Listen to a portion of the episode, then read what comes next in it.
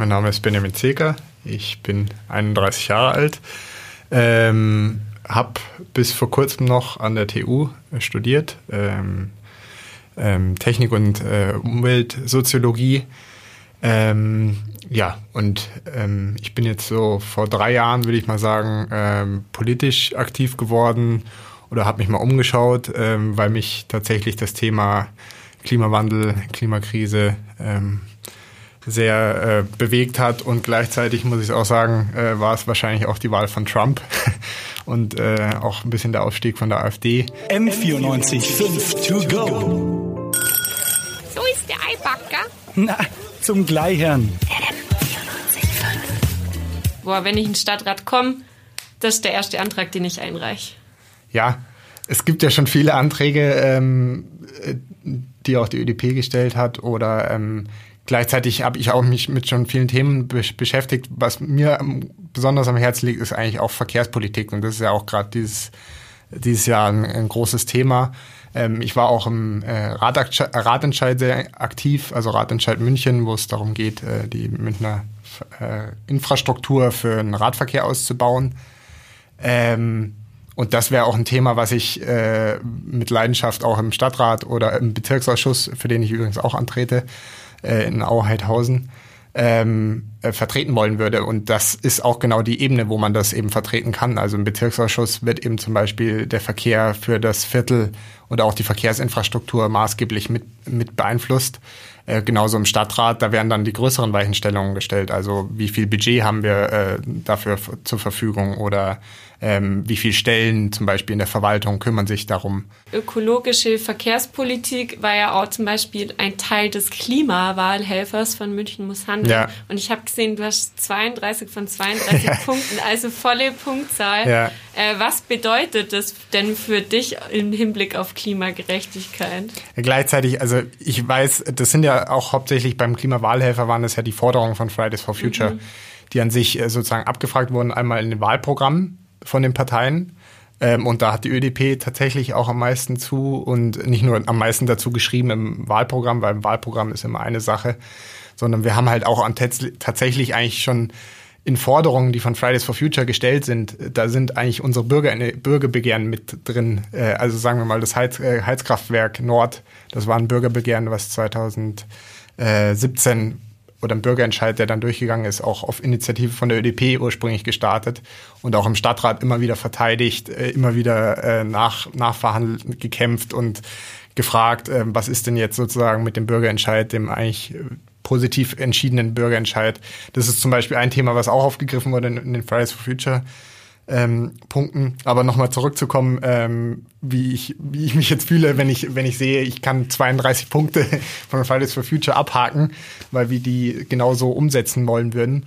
Ähm, das sind einfach Maximalvorgaben, sehe ich schon auch. Also es sind viele Sachen auch und lustigerweise steht das dann am Ende von, äh, von unserer Beschreibung bei München muss handeln, die haben das, äh, diese Umfrage erstellt, ähm, steht dann so, ist, auch wenn das erstmal unrealistisch klingt, viele der Maßnahmen umzusetzen, die ambitionierten Ziele sind halt notwendig, wenn man tatsächlich so eine Klimaneutralität oder auch eben genau diese radikalen Einschnitte irgendwie erzielen muss dann äh, dann braucht man erstmal so ambitionierte Ziele. Ja. Das andere ist, wie man da hinkommt. Das ist, das ist mir auch völlig klar. Das war auch bei einzelnen Punkten, ähm, ähm, wo ich jetzt auf die 32 Punkte gekommen bin, war das bei einzelnen Punkten, habe ich immer noch dazu geschrieben, so als Kommentar, dass, dass die Maximalforderung sehr gut ist und dass wir die, dass wir die auch unterstützen und auch wollen.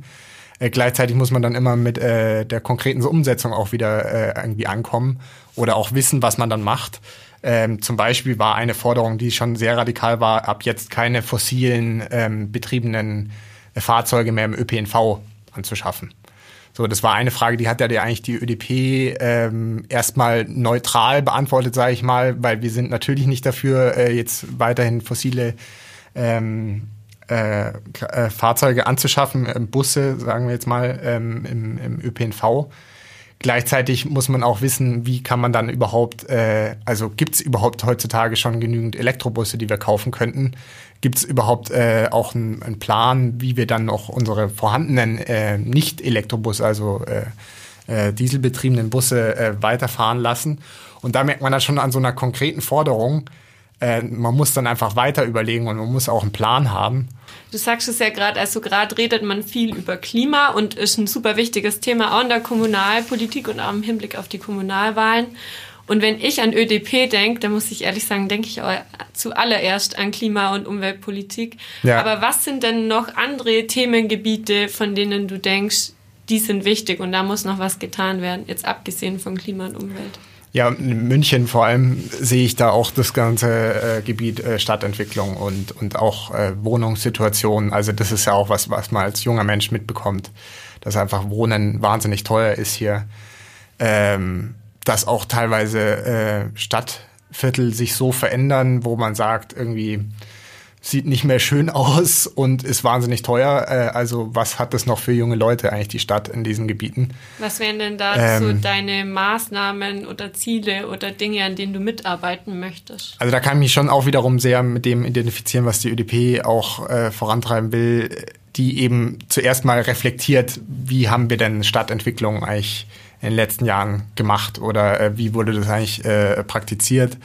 Und dass man halt sieht, äh, Gentrifizierung ist klar, ist in jeder Großstadt irgendwie ein, ein, Thema, aber dass man auch sieht, dass wahnsinnig viel Gewerbe angelockt wurde. Also dass äh, wahnsinnig viel Büroflächen und Gewerbeflächen ausgeschrieben wurden und dann gleichzeitig immer von Wohnungsmangel und äh, teureren Mieten gesprochen wird. Ähm, da braucht man sich allerdings nicht wundern, wenn man so eine äh, Siedlungs- und Stadtpolitik macht und äh, große Industrie anlockt wie Google oder Microsoft oder äh, was weiß ich nicht was, weil man auch die Gewerbesteuer haben will und München ist schon auch eine sehr reiche Stadt durch Gewerbesteuern. Ähm, dann braucht man sich aber nicht wundern, wenn dann äh, der Wohnungsmarkt auch angespannt wird. Und das hat jetzt erstmal irgendwie nichts zu tun. Da wird dann oft äh, das äh, Argument gegen angebracht, dass wir jetzt zum Beispiel dagegen wären, irgendwie Gewerbe oder auch kleine Betriebe in, in München anzusiedeln, weil wir brauchen durchaus auch äh, Gewerbebetriebe, sondern das hat eben was damit zu tun, was man für eine, eine größere, größere Stadtplanung macht. Und, und wenn man dann irgendwie Google oder Microsoft oder andere große Unternehmen anlockt mit äh, mit dem mit der Aussicht auf Gewerbesteuern und ähm, und Arbeitsplätze ist auch immer ein Argument ähm, dann muss man aber auch gleichzeitig wissen, dass dann der Wohnraum äh, knapp wird und es auch alles teurer wird. Und was man auch für Leute anlockt, sozusagen Gutverdiener, ähm, da geht's dann auch nicht immer äh, sozial gerecht zu, sage ich mal. Ähm, wenn dann, also der Google- oder Microsoft-Mitarbeiter verdient bestimmt äh, besser als jeder normale Arbeiter oder ähm, keine Ahnung. Ähm, insofern ist es auch eine Sozialpolitik, die man da so ein bisschen betreibt. Und wenn sich München halt dann irgendwann nur noch äh, Gut- und Besserverdiener äh, leisten können, dann hat man damit sozusagen eigentlich auch ein bisschen eine soziale äh, Politik gemacht, die eigentlich darauf hinausläuft, ähm, dass München halt eben eine Stadt für Reiche ist und, und irgendwo äh, die Leute, die, die nicht so gut verdienen, hinten runterfallen. Und also das will ich, finde ich nur eben, da finde ich die konkrete Maßnahme von der ÖDP ist zum Beispiel keine Gewerbeflächen mehr auszuschreiben. Ähm, und bis, bis sozusagen eigentlich auch äh, sich merkliche Verbesserungen auf dem Wohnungsmarkt äh, zeigen. Jetzt mangelt es ja, ja, nicht nur an Wohnungen oder an Wohnraum, sondern vor allem auch an Kulturräumen oder die leiden zunehmend auf jeden Fall unter dem Wachstum der Stadt. Und das bewegt auf jeden Fall unsere Hörer, viele studierende junge Menschen. Ähm, wie könnte man das denn auf kommunaler Ebene unterstützen? Ja, ich glaube, das hängt auch wieder sehr mit der Wohn- und äh, generell mit der, äh, mit der Siedlung und, und, und ähm, eigentlich der, der Stadtpolitik äh, in dem Zusammenhang auch wieder aus äh, zusammen. Weil, ähm, also wo gibt's denn meistens gute Clubs oder äh, gute, äh, also sag ich mal, das sind, sind da so die Kulturbetriebe oder gute Bars oder wo sind, entstehen meistens Viertel, die, die irgendwie belebt sind, wo man sagt, da leben auch gerne Studenten oder jüngere Leute. Das sind dann meistens erstmal Viertel, ähm, die niedrigere Mieten haben. Ähm, also auch für die, für die Kulturtreibenden, auch für Künstler, für, für Bars, äh, für alle möglichen Art, Arten von Kulturbetrieben. Ähm, und da, das kann man auch wieder ganz klar steuern. Also da kann man dann auch sagen, okay, ähm, es muss erschwinglich sein, zum Beispiel wie das Kreativquartier ähm, an der Schwere Reiterstraße ähm, oder so Übergangslösungen im, im, im früher, sage ich jetzt auch schon früher, äh, die es dann auch noch im, äh, im, in der Kulturbrauerei gab, im, Kunst, Kunstpark. Ähm, das waren alles eigentlich äh, äh, Sachen, wo die, die Künstler, die Kreative, die aber auch ähm, gute Bar- und Kneipenszene angelockt haben. Ähm, und da bin ich gar nicht so, da, da wissen wir eigentlich schon, wie wir sozusagen, ähm, auch wenn man auf andere Städte schaut, wie man sozusagen belebte, schöne Viertel schafft. Und das schafft man eigentlich auch durch die Siedlungs- und Wohnpolitik. Insofern, wenn sich die Leute und auch die Betriebe die Viertel leisten können, ähm, und es nicht irgendwie nur gesichtslose Wohnanlagen oder Bürokomplexe sind, dann hat man da auch Kultur. Also da bin ich gar nicht, da denke ich gar nicht, dass man so planwirtschaftlich vorgehen kann und jetzt sagen kann, okay, wir setzen jetzt hier übrigens noch ein Kulturgelände hin und dann entsteht das so wunderbar. Und das, also da, da bin ich noch viel mehr auf der Seite. Eigentlich sowas wächst organisch, wenn die Leute äh, sich ein Viertel leisten können äh, wenn das, wenn, wenn da sozusagen junge Kreative und aber auch äh, also durchmischte Viertel einfach äh, entstehen, dann entsteht da auch ein, ein, schönes Kulturleben. Und so ist es momentan ja schon noch in, ich finde in Heidhausen, in meinem Bereich, in meinem Bezirk, ähm, aber auch in vielen anderen Bezirken in München. Aber das sieht man immer wieder, dass die dann verdrängt werden. Also in, in Heidhausen zum Beispiel gab es auch große Verdrängung, finde ich. Also es gab früher noch mehr äh, kleine urige Kneipen und, und Bars und äh, Kulturbetriebe, sag ich mal, also auch zum Beispiel Kinos oder ähm, haben auch einige dicht gemacht, weil eben, aber das hängt auch immer zusammen mit der Mietenpolitik. Also ich habe noch nie jemanden gehört, er, er geht jetzt weg, weil ihm das Viertel, keine Ahnung, zu billig geworden ist oder sonst ja. was. Also das war für mich meist, äh, wenn ich mit irgendwie äh, Kulturschaffenden oder oder Kneipenbesitzern oder sonst noch was geredet habe, dann war meistens der Grund, äh, ist zu teuer geworden, wir ja. müssen halt weg. Viele Parteien oder es gibt zum Beispiel auch eine Liste, die ähm, speziell darauf ähm, abzielt, dass eben Menschen mit Migrationshintergrund ähm, auch in den Stadtrat mit einziehen. Habt ihr da bei eurer Liste mit drauf geachtet? Weil, also als ich drüber geschaut habe, ist mir jetzt äh, speziell nichts äh, ins Auge gestochen quasi. Gut, ich habe zum Beispiel auch Migrationshintergrund, ja. aber das sieht man mir wahrscheinlich gar nicht an. Also meine Mutter kommt ja, ursprünglich so aus Ägypten. Ja, äh, also so sollte es ja, oder was heißt, so sollte es sein, aber es geht ja nicht äh, um Äußerlichkeit. Ja, genau. Nein, ähm, das, ich, ich, ich glaube, das ist eben genau das, was, also ähm, es läuft schon auch viel über sozusagen so, man kann auch mal so Quoten äh, so, so sozusagen einführen, aber ich glaube, viel mehr ist es eigentlich ein, ein, ein, ein schleichender Prozess. Ähm, wir haben schon auch äh, ähm, zum Beispiel auf der Liste, ich weiß nicht, ob dir aufgefallen ist, wir haben auch äh, Alpan Önder ist zum Beispiel einer, der, der jetzt ähm, auch, sage ich mal, ja. Migrationshintergrund.